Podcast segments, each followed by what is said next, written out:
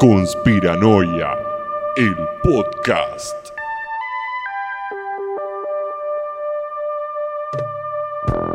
Hola amigos, amigas, amigues, grises, reptiloides, conspiranoides en general, bienvenidos a este nuevo contenido de Cresta FM.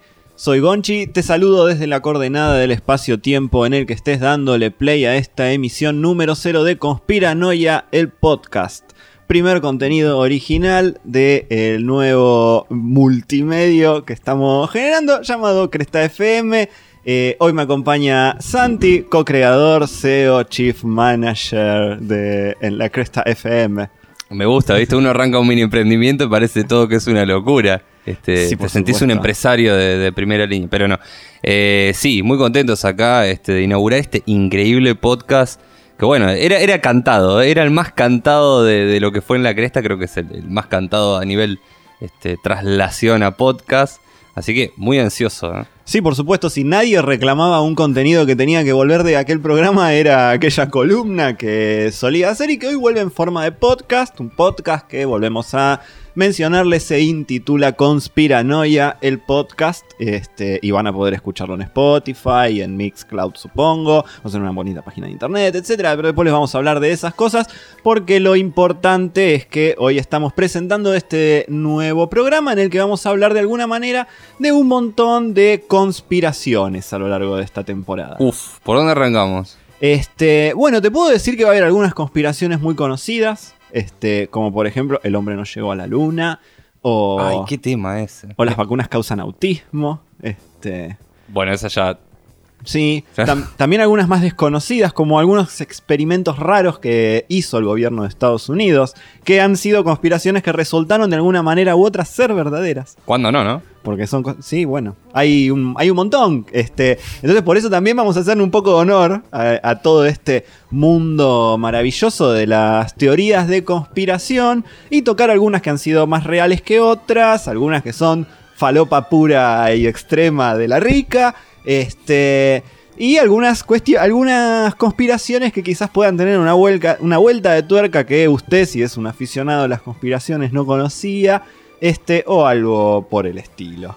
Bien, bien, bien. Este, bueno, va- va- vamos a seguir un poco con este, con este programa que igual hoy un poco a modo de presentación eh, vamos a hablar de teorías conspirativas en general, ¿no? Como de qué nos representan las teorías conspirativas, por qué este, somos tan permeables a las teorías conspirativas, porque bueno, to- todos tenemos que reconocer que en algún punto más cerca o más lejos de la verdad, todos creemos en al menos una teoría conspirativa. Este, Tiene que haber por lo menos una persona, o sea, ponete también, yo te entiendo, una persona que no quiera creer en los extraterrestres gobernando, en las sombras, etc. Bueno, no sé, la muerte de Lady Di, por ejemplo. La muerte de Lady Di tiene una gran teoría de conspiración alrededor, que es que fue este, ejecutada de alguna manera por la corona británica que no este, toleraba el matrimonio que ella tenía con Dodi Alfayette y se dice que incluso Diana estaba embarazada en el momento de su muerte, lo cual era como, bueno, una cosa ahí que se dice que la realeza pudo haber conspirado en la muerte de Diana. Pero sí, bueno, pero digo, pod- podían haber usado un método, otro método, digamos, en un accidente tan, tan duro, digamos, que quedas tan expuesto. Que Bueno, ella podía no haber sé, muerto fue- envenenada, por ejemplo. Sí, no, bueno, no importa. Hoy todos decimos, oh, mirá, se hizo mierda con el auto, qué sé yo, es lo Claro, que importa. claro, que, sí, que- sí, que sí. finalmente para la justicia este se hizo mierda con el auto y este y no mucho más. Bueno, y así millones, ¿no? Como que, por ejemplo, vas a misiones, son todos gemelos, rubios y que experimentos nazis. O que lo mismo pasa en el sur, cerca de donde yo vivía, que vivían de tipos nazis que se dicen que hacían cosas. Mira, Bueno, ¿cómo saber, viste? Este, hay un montón de teorías, es un universo muy grande, muy loco, muy variopinto. Vamos a tratar este, de desglosar un poco así como incluso los pormenores, algunos detalles interesantes de, de algunas de estas teorías muy famosas. Pero bueno, como les venía diciendo un poco más temprano, este, hoy vamos a hablar más que nada de este, justamente las teorías conspiranoicas en sí. Este, bueno, un poco qué, qué nos pasa con esto. ¿Vos crees en alguna teoría de la conspiración? soy muy permeable a cualquier teoría. Creo que O sea, claramente uno primero, viste, como se pone como crítico de a ver si eso es de verdad. Pero cuando ya hay un- una prueba que empieza a coincidir y yo entro. A mí con la luna entro en una polémica muy grande. O sea, no- quiero creer que sí. ¿Qué es Me lo que te eso. resulta raro de la luna? Bueno, Que- el tema que- de los que hayamos llegado o la luna en general, porque hay- se dice muchísimo. Que hayamos llegado y pisado de la luna, el tema de- de- del viento, el tema de la bandera que se mueve, del que no hay viento, este, de, varias cuestiones, este, que está bien, digamos, eh, la tecnología de la época era otra, este, Era todo- otra, sí. Todas estas son fotos, este, y hay como ciertas justificaciones de parte de los astronautas eh, con respecto a eso, pero es muy, muy difícil discutir con él y decirle, no, mirá, es así. Bueno. y tener una prueba fehaciente. Hace muy poco, este, uno de los de las personas que estuvieron en la luna, no me acuerdo cuál, si era Collins o Armstrong, el que está vivo, que sé que hay uno que murió, creo que Aldrin había muerto. o- Aldrin bueno, murió, me parece, sí. Me parece que sí. Bueno, el otro día, ponerle que era el otro, Armstrong, lo- de- un chabón le dijo, no, vos mentiste, el hombre no llegó a la luna. Bueno, Armstrong lo, lo- lo puso en la vida pública. de Se enojó. Así que, bueno, evidentemente ellos se toman muy en serio la llegada a la luna. Este, vamos a tener un episodio especial sobre, sobre la luna, justamente, distintas teorías alrededor de la luna, porque pasan muchísimas cosas en la luna, como que corrimos, y se, se cuentan un montón de cosas este, que han pasado ahí. Pero bueno, no es, el, no es el tema del día, el tema del día es que nos pasa justamente con, toda esta, información, todo esto que tenemos, porque vos hoy me estás escuchando, nos estás escuchando por internet, este, cosa que hace algunos años no podías hacer. Así que vamos a ir este, pensando algunos puntos críticos respecto de las teorías de la conspiración, también para, poder abordarlos justamente con una mirada crítica y no entender que eso que es obviamente una verdad revelada, ni mucho menos, sino que por ahí muchas veces plantean como alternativas que son un, muy bonito ejercicio crítico este, del orden establecido, que es algo que siempre hay que cuestionar, hay que ver, bueno, siempre desde dónde, ¿no? Si de formas más locas o menos locas, pero siempre hay que cuestionar eh, eh, el orden establecido y, bueno, juzgar las noticias este, como son. Pero bueno, ¿qué nos pasa un poco cuando nosotros vemos este, todas estas noticias extrañas de extraterrestres, de vacunas, de asesinatos, de- del gobierno ocultándonos cosas. ¿Cómo consumimos? ¿Cómo nos llega esa información a nosotros? Este, bueno, justamente lo que uno tiene que decir es que hoy día hay una cantidad de información disponible ahí al alcance simplemente de un clic, ni siquiera de un clic, porque uno ya viene con el teléfono, que hay teléfonos que scrollean incluso cuando vos bajás la mirada, entonces este, Nada tenés que no hacer. tenés que hacer nada y vos te convertís en un receptor total y completamente pasivo y vacío de lo que la pantalla que tengas más cerca quiera volcar en vos. Este, ¿Cómo te llevas vos con eso, no? Con la información en las pantallas. Y cuesta, cuesta. Ta- También, digamos, se cuela mucha publicidad, se cuela mucha información, digamos, falsa. Hasta pasa uno cuando scrollea en las redes que por ahí no es un contacto tuyo, apareció una publicidad, ping, entraste eh, y, y te encontraste con cualquier cosa. Digamos, es, es difícil filtrarlo. A mí me parece imposible filtrar información. Obvio que uno puede decir, a ver, esto que voy a subir lo voy a chequear a ver si viene, de dónde viene, cuál es la fuente. Este, pero me ha pasado, me ha pasado convertir una nota vieja.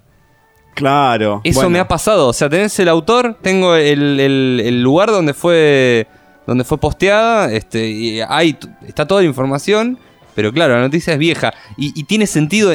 La meten a propósito, esto pasa mucho también. Sí, sí, esa es una es otra fake que- news en otra forma, digamos, pero sigue siendo una Muchos fake nos news. hemos comido la curva de la foto que no es o la fecha que no es. Este, y sí, obviamente nosotros este, todo el tiempo estamos ahí como recibiendo, recibiendo, recibiendo. Y a cada contenedor, paquete de información que nosotros recibimos, no podemos este, detenernos con cada uno, tomarnos el tiempo de, bueno, de ver bien esa noticia, leerla bien, este, ver quién es el autor, si lo tiene, si no lo tiene, si tiene una fecha, si eh, de dónde está hecha, cuál es el medio que la está difundiendo. Hay como un montón de pasos que uno, por lo general, por vagancia, por ignorancia o, o por omisión maliciosa, que es el peor de los casos, este, elige no chequear esas fuentes de alguna manera. Y también el tema de las redes del minuto a minuto. Es todo el tiempo, minuto a minuto, la información se va actualizando. Uno estamos acostumbrados a llegar al tope de, de- de- de- de lo que estamos scrolleando y volver y, y actualizar, Y actualizar. constantemente. Pasa en Instagram, digamos, alimentar el con las historias. Exactamente, estar todo el tiempo ejecutándolo, ejecutándolo, ejecutándolo y no, y no, y no nos detenemos tampoco a, a- a hacer mucho análisis de lo que estamos viendo. Porque esa es la otra lucha. La, la lucha por el control que tiene el sujeto que consume información frente al algoritmo. Porque el algoritmo que está del otro lado es inteligencia artificial que este, eh, pu- puede parecer muy amigable a efectos prácticos, porque vos decís, bueno, este, compila la información que vos le das y en base a eso este, puede analizar una cantidad de datos que vos no podés conscientemente, fácilmente, y te entrega los resultados que cree que mejor se adaptan a vos. Que, ojo, este, es como es el cuchillo de dos lados, ¿viste? Es una daga loca que te podés este, lastimar también, porque si de repente vos este, un día te copaste con, con- una teoría, con alguna cosa media rara, de repente a vos se te va a empezar a, realimentar también este, el canal de información que vos estás consumiendo con todo eso. Entonces es cada vez un poco más, más difícil eh, salir de ese lugar, ¿no? Como cuando te dicen que hacen un montón de kilómetros de ruta y no los hacen, pero vos lo ves en todos lados. Este, y otras condiciones de que, bueno, no nos vamos a poner muy políticos, pero No, no, Vamos. no nos vamos a poner muy políticos, pero eh, pe- pe- pienso en un portal que justo apunta medio esto, que es chequeado también. A ver, muy, muy polémico también hoy, el- hoy día el portal, en un momento era otra cosa, este, pero chequeado venía un poco a hacer esto, a hacer un poco, eh, desgranar un poco y tenerlo bien en claro que, cuál es la verdad, cuál es la mentira, este, también venía en función de esto. Eh, Y son pocos, digamos, estos portales que hacen esto, porque a quién le interesa demasiado chequear, digamos, si no Claro, tendría otra trascendencia. Este, pasa con notas que vemos todos los días, este, que un día son una cosa, el otro día son otra. Nunca ningún medio se retracta. Eso ya es algo que quedó muy, muy en el pasado. Sí, por supuesto, este. Y bueno, sí, justamente es muy difícil este consumir. Es como tratar de hacer los cubitos y abrir la canilla al máximo, ¿no? Claro, volando, no podés. este. Y el tema de la, del deepfake, porque esa es, esa es una que se viene y se viene duro, porque se está perfeccionando demasiado. Cada vez encontramos más parecidos de estas falsificaciones de eh, mandatarios. Este, generalmente vimos alguna versión de Obama que no se puede creer. Estamos viendo así como en joda, ¿no? Pero vemos a, Stallone haciendo de Schwarzenegger, metiéndole la cara en Terminator 1 y es una cosa que pasa totalmente desapercibida. Sí, bueno, ahí lo, primero que se me ocurre es que de repente lo complicado es ver cómo de repente hay ciertos medios que dejan de ser una representación de la realidad. Me parece que habría que, que empezar a pensar como un poco de ese punto. La irrupción de las deepfakes lo que nos dice es los videos que vos ves pueden no pueden directamente parecer reales pero no serlo, porque no es una cuestión de super CGI o efectos especiales que vos podés juzgar, bueno, es mentira, aunque quizás un niño de 3 años hoy vea la última película de Disney y se confunda, diga, los animales hablan, ¿qué pasa? Bailan, Bailan. cantan, ¿viste? Este, sí, bueno, nos, este, yo creo que esto nos, nos los- las deepfakes sobre todo y toda esta, esta, esta posibilidad de manipular y alterar esa realidad este, que se vive en la web, porque está bien, nos ha llevado algunos años, pero ya estamos empezando a entender y a reconocer que existe una, una suerte de segunda realidad este, estamos más dispuestos a integrarnos, ¿no? A esa segunda realidad en la que vivimos en forma de avatares digitales y que los, los cual una realidad que ahora estamos viendo que se puede modificar a niveles como muy profundos y muy complicados. Bueno, mi postura particular es que yo las veo negras siempre. Soy una persona muy pesimista. Entonces creo que se vienen tiempos muy, muy difíciles para la circulación de la información, para el control, para la creación, este, etcétera. Ya ¿no? hay bombas, digamos, este, además de, de- de- los de lo vulnerable que son las redes sociales hoy día, digamos, las vemos caer siempre. Este, esto va a seguir pasando, digamos. Pasa hoy día. Este, se plantea la fake news igual ahora, cuando en realidad la fake news funciona hace muchos años. Siempre llegamos tarde, ¿no? Sí, sí, Siempre nos enteramos Bueno, tarde. fake news hay desde hace muchísimo tiempo. Era, era fake news cuando en la Segunda Guerra Mundial era a, a este, a Eisenhower. Era, lo, lo- lo mostraban solamente de los hombros para arriba, lo filmaban especialmente porque el tipo había tenido polio que estaba en silla de ruedas y no lo querían mostrar en silla de ruedas porque era un signo de debilidad. Entonces hacían todo un montaje medio imposible para que pareciera incluso que el tipo caminaba. Bueno, este, eso era una fake news. Después, pues, bueno, se supo la De realidad. de- dejó de ser necesaria también esa verdad. Pero bueno, lo importante es que todas estas verdades están hechas para que vos las consumas muy cómodamente, envuelto en tu casita, tomando un café sin necesidad tampoco de salir a la calle y compartir tu experiencia con los demás, que nos lleva al, segundo punto que, que yo quería tocar, que es este, lo que ahí le, le puse un titulito, que es capitalismo tar- tardío y aislamiento, ¿no? Hemos de alguna manera sido derrotados por la sociedad. Este, la sociedad que nos dice que tenemos que volvernos cada vez más individuales, este, volcarnos cada día más al ostracismo y al solipsismo y estar como metido dentro de tu casa y trabajar desde adentro de tu casa. Metido en tu teléfono también. Metido en tu teléfono, en tu propia pequeña, pequeña gran realidad, vamos a decir, porque, o sea, uno, por más que sea una pantalla muy acotada, tenés un mundo de posibilidades ahí. Pero es una burbuja, no deja de ser una burbuja, por más que hay, hay un... Bueno, también digo, confundimos y, y hasta no distinguimos qué es lo que estamos viendo en una pantalla de un celular. Claro. Estamos- ¿Qué realidad estamos viendo? ¿Qué, qué es lo que está pasando ahí? Bueno, ahí me parece que tenés que simplemente recurrir a, lo- a los sentidos que estás dejando de lado, ¿viste? Vos decís, bueno, a esta, a esta persona que se llama Viva la Patria 123 que está escribiendo que se robaron todo. Decís, bueno, yo a esta persona no, no- no la puedo tocar, no, no, la podés oler, no podés compartir experiencia, no, no podés nada más que eso. Entonces me, me refiero a esto, justamente ese aislamiento que te impide este, que vos compartas una experiencia constructiva de la realidad con un otro en común, vamos a decir, ¿no? Lo- lo- Los pequeños espacios de pertenencia sociales, etcétera, que hoy, por ejemplo, en día son, eh, de alguna manera, los grupos de Facebook te este, separan un poco de eso, porque vos decís, bueno, a ver, yo creo eh, que los extraterrestres gobiernan el mundo. ¿No? Bueno, busco un grupo, me, me busco un grupo de pertenencia. Seguro En encontrás. Facebook seguro encontrás, seguro te aceptan, seguro gente que a lo mejor en tu vida vas a ver. Pero bueno, ahí lo que vos terminás haciendo es validar este, este propio discurso informativo que a vos te estaba llegando caótico, quizás mal ordenado, este, sobre tu propia experiencia única, este, sobre tu propia comprensión del fenómeno este, y sobre todo solo. Entonces vos, y bueno, sí, te vas a autovalidar. por más descabellado que sea lo que creas, o por menos descabellado que sea lo que creas, vas a llegar a un punto en el que te vas a autovalidar. Este, cosa que quizás, si vos estás este, eh, en una juntada con otras personas, este, quizás no las, no las decís. A lo mejor ni las planteás porque decís esto es una locura. Claro. Como acá están hablando de que eh, se pudre todo en las elecciones y yo voy a hablar de los extraterrestres que gobiernan. No, me guardo esta información o lo que sea.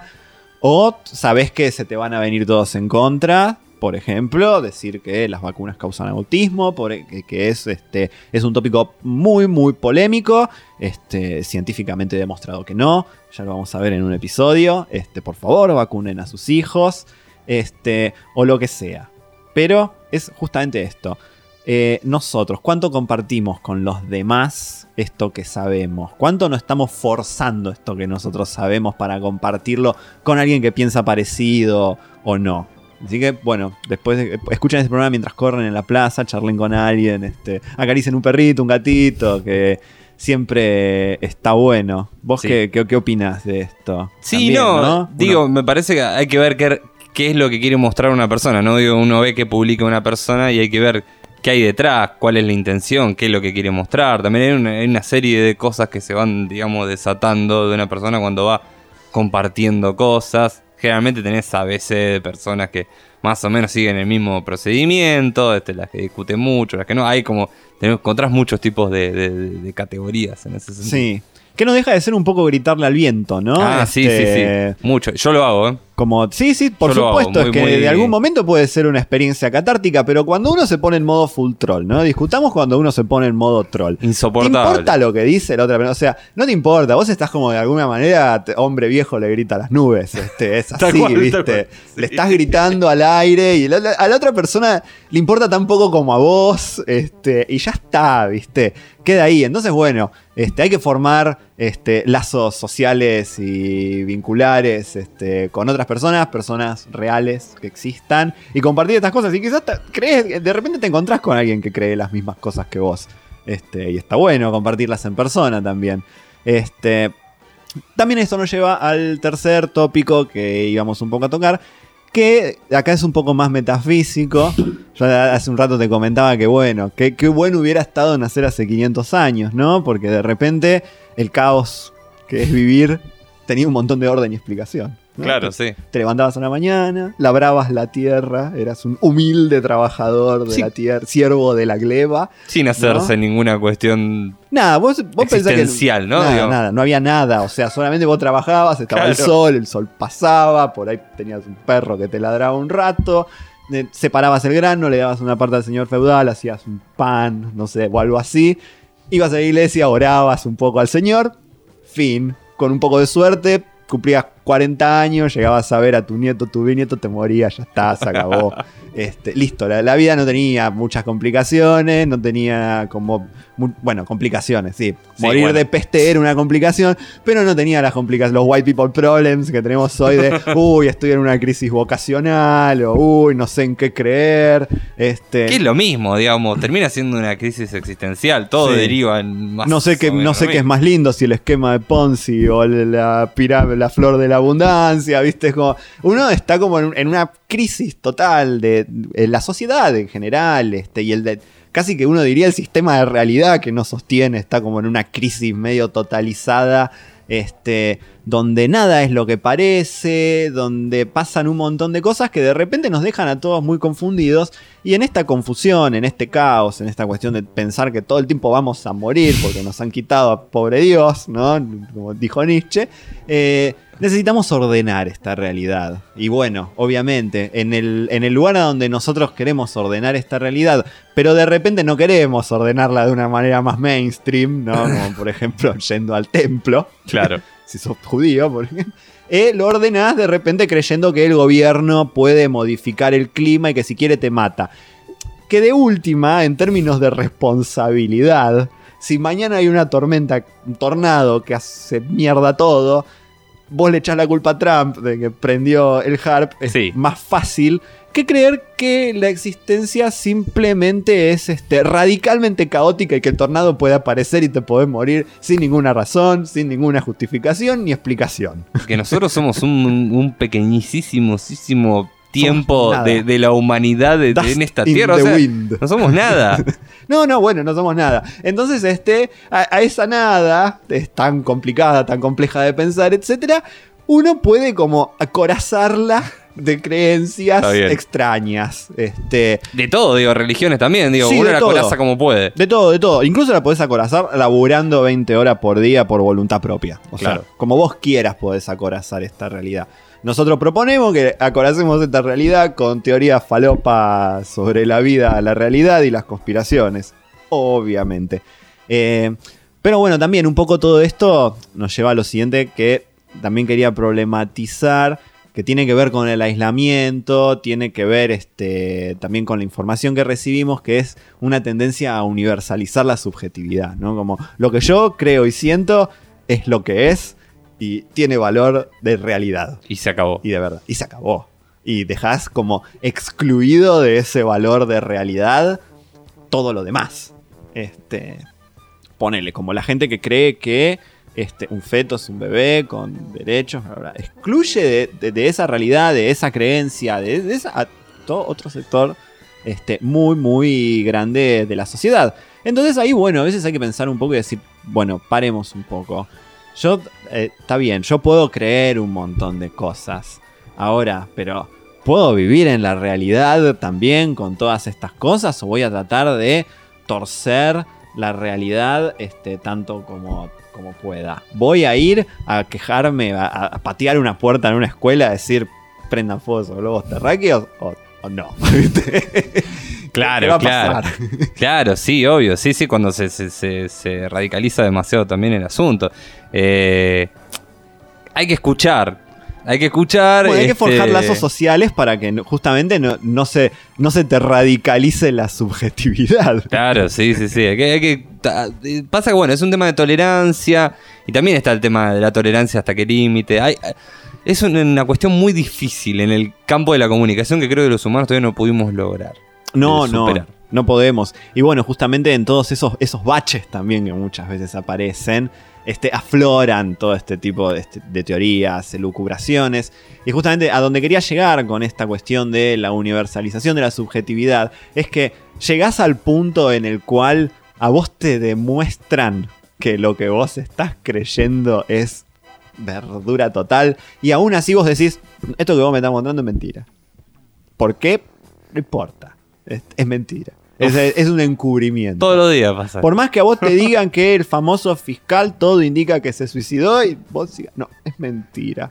¿Sabes qué? Vino, Todo mentira. vino una expresidenta, se tiró de un avión y entró por la ventana y lo mató Sobre la carta a la mesa. sobre la carta de la mesa.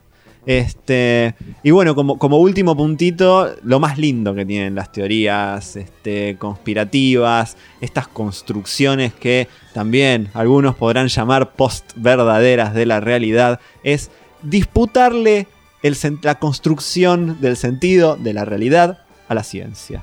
Eh, Como la ciencia se lo hace a la religión, digamos. como la ciencia se lo hace a la religión. Sí, justamente. Hay un terreno eh, en disputa donde, bueno, obviamente, si uno tiene que decir cuál es el menos malo, decís, es la ciencia, ponele. Pero bueno, vos después te das cuenta que corren toda una Más serie de digamos. intereses, que tiene un rigor, tiene un rigor científico, bla, bla, bla. Yo la, laburé est- estando cerca del mundo de la publicación académica. Y el mundo de la publicación académica es elitista, es para muy pocos, construye sentido en base a, a lo que los pares dicen. O sea que muchas veces las teorías estas tan locas surgen de investigaciones que encuentran anomalías serias respecto de teorías muy contrastadas, pero que son totalmente desacreditadas per se y así de entrada, bla bla. Como por ejemplo ciertas tecnologías que podrían haber tenido los pueblos egipcios, de los cuales, si bien existen algunas pruebas que podrían indicar aparatos de alta sofisticación tecnológica, con capacidad para cortar piedras de, una manera muy extraña, bla bla bla, este, todo el, el corpus, digamos, aceptado de la antropología y de la arqueología dice, no, ¿sabes qué? Los egipcios apenas tenían bronce, ni siquiera tenían la rueda. Este, tu, lo, lo tuyo andar History Channel que, Claro. te lo, que, que es el de los pelos raros, diga que está re bueno esto. Eh, te hacen esa. Entonces vos decís, bueno, la ciencia un poco también está en crisis, eh, Claro. justamente por eso, porque en ese sistema de, de autovalidación se excluyen muchos interrogantes que son muy interesantes de abordar. Cuando no hay respuesta, digamos. Cuando no hay respuestas, o sea, pasa en todos los ámbitos, digo, cuando la, la religión no tiene respuesta, cuando la ciencia no tiene respuesta, cuando, digamos, muchas cosas no tienen respuestas, pero básicamente es esto, es lo desconocido y lo inchequeable y, y quién lo explica. ¿Quién es el encargado de explicar esto? Bueno, cualquiera que haya eh, cursado cualquier cosa en la Universidad de Buenos Aires, aunque sea haya estado un ratito en la Universidad de Buenos Aires, tiene que haber cursado pensamiento científico, tiene que haber leído a Kuhn, tiene que haber escuchado hablar de los paradigmas, tiene que haber escuchado hablar de que, bueno, las cosas se, se constatan empíricamente hasta que de repente aparecen anomalías tales en ese marco que impiden la posibilidad de seguir chequeándolo y la necesidad de crear una teoría nueva. Bueno, Estamos en esa. No, justamente no, no estamos en esa. Muchas veces cuando se encuentran este, anomalías que de repente van totalmente en contra de todo lo que se sabe, este, lo único que se hace es descartarla. En lugar de, de- de tratar de, de entender por qué, de darle otra explicación, de tratar de darle una vuelta, es No. como, no, chau. Este, hay ¿Es una cuestión de recursos también o, o es una cuestión Sí, que va bueno, más allá? muchas veces más- sí es de recursos porque vos para publicar en una revista prestigiosa, etcétera, necesitas este, mucho dinero, necesitas apoyo de pares, por lo general tiene que haber una institución atrás que te banque. vos como sujeto particular no podés acceder a eso, hacer circular información de ese tipo. No, obviamente porque necesitas ser un científico, experimentar, bla, bla, bla. También eso evita que cualquier pelotudo diga cualquier cosa, que es uno de los grandes males modernos. Yo estoy acá haciendo un programa sobre esto. Este, pero bueno, la ciencia está en crisis y también muchas veces todas estas teorías conspiranoicas vienen este, justamente a hacer un bote para navegar en, esa, en, en esas aguas turbulentas este, que la ciencia o bien por algún motivo quiere ocultar, como bueno, yo por ejemplo considero, creo que existen un montón de curas de enfermedades que por motivos puramente económicos no se conocen. Este, de eso estoy, pero te digo, casi completamente convencido de que las enfermedades crónicas conviene mucho más que sean crónicas a que sean curables. este, etcétera. Pero bueno, este, esto era más o menos lo que tenía para, para comentarles, este, algunos puntos interesantes para tomar este, las teorías de la conspiración. Y bueno, les este, sugiero que se queden en este, en este programa que va a desarrollar a lo largo de toda esta temporada un montón de, temas y cosas locas, cosas muy interesantes, cosas muy curiosas. Gracias Santi por acompañarme en esta primera emisión de Conspiranoia al podcast. No, por favor, estamos acá muy eh, ansiosos con este, con este nuevo podcast este, y siempre, bueno, muy manija, la verdad que todo muy interesante, eh, todo me parece súper, súper eh, interesante y aprovechable para escuchar y para entender un poco. A mí yo me quedo escuchándote porque posta hay un montón de cosas que, que, que, que no las entiendo este, que está bueno palparse un poco y también meterse uno también y decir, che, a ver qué onda y empezar a investigar. Seguro también te encontrás mil cosas más en el camino, que es lo maravilloso que tiene todo. Y sobre todo ejercitar un poco la imaginación, ¿no? Tan que en estos días de tanto utilitarismo nos dicen que, está tan mal. Este, ejercitar, imaginar este, diferentes realidades, diferentes posibilidades, estar abiertos a creer, este yo quiero I Want to Believe, como decía el póster que tengo en mi casa. Siempre, siempre. siempre I Want to Believe. Síganos en nuestras redes sociales, somos Cresta FM, somos un medio nuevo, todavía no te vamos a pedir plata, pero te quiero decir que, que te quiero mucho, que espero que hayas disfrutado este contenido. Chau.